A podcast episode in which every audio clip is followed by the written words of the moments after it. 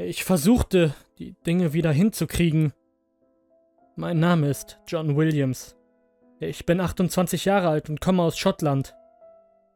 Ich wohne derzeit im Chester psychiatrischen Bundeskrankenhaus für kriminelle Geisteskranke. Seit fast einem Jahr lebe ich hier. Nach einem traumatischen Ereignis in meinem Leben. Ich komme später dazu, warum ich hier bin. Ich gebe dir lieber ein paar Informationen über mich und mein Leben vor diesem ganzen Chaos. Ich hoffe, dieser Brief schafft es hier raus.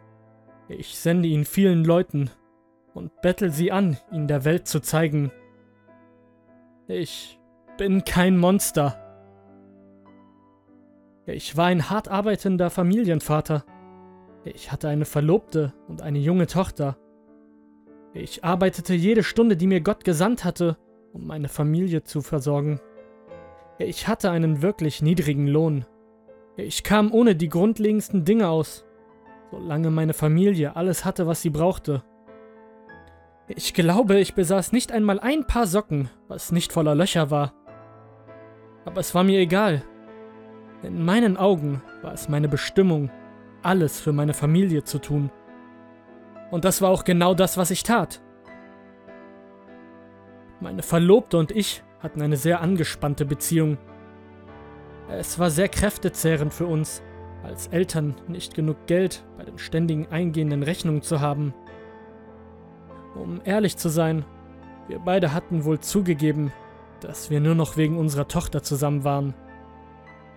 Wir trotteten irgendwie zusammen durchs Leben. Meine Tochter war meine ganze Welt. Ich freute mich jede einzelne Minute, die ich mit ihr verbringen konnte. Es war wundervoll. Vater zu sein war das Beste, was ich konnte.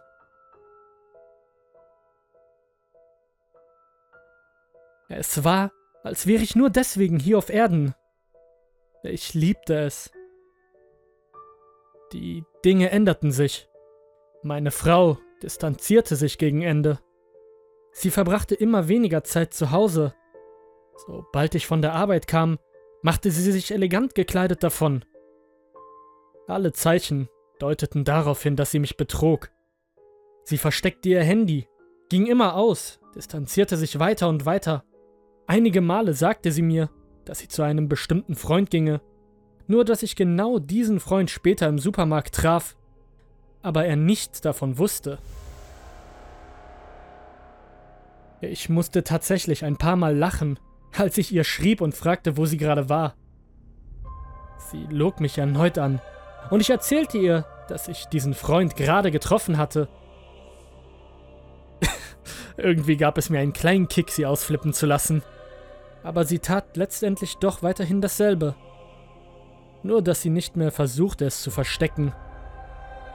Sie wusste, dass ich es wusste. Und sie wusste, dass es mir egal war.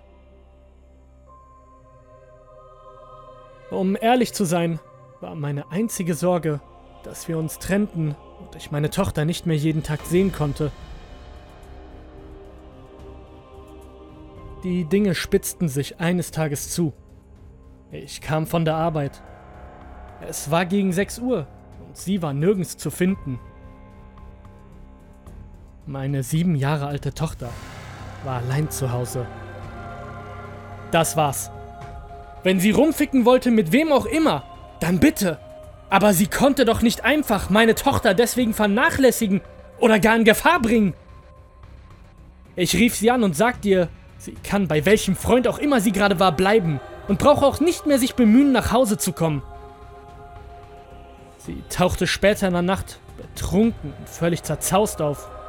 Sie fing an, mich anzubrüllen und anzuschreien, dass ich kein richtiger Mann sei und ein schrecklicher Vater, da ich nicht mit Geld um mich herumwerfen konnte.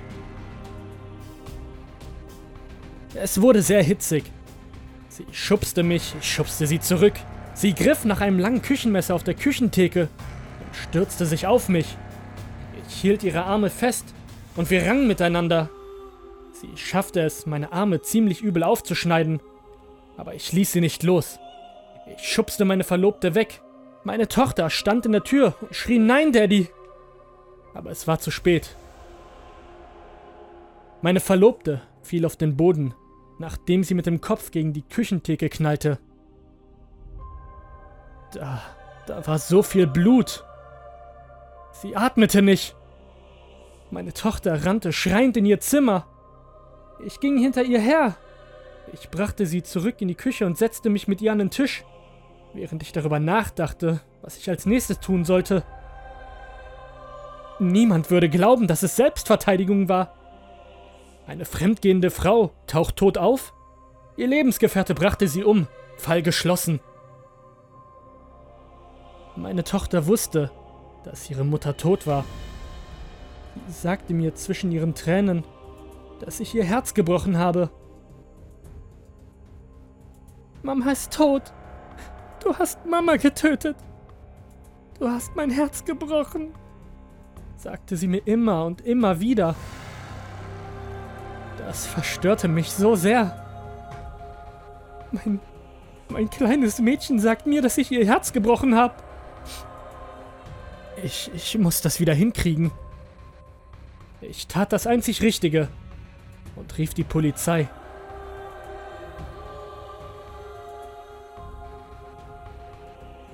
Sie fanden meine Tochter in einer riesigen Blutlache neben meiner Frau in der Küche. Ihre Brust war weit aufgeschnitten. Sie fanden mich daneben sitzend, voller Blut, zusammenhanglos stammelnd, ihr kleines Herz auf meinem Schoß.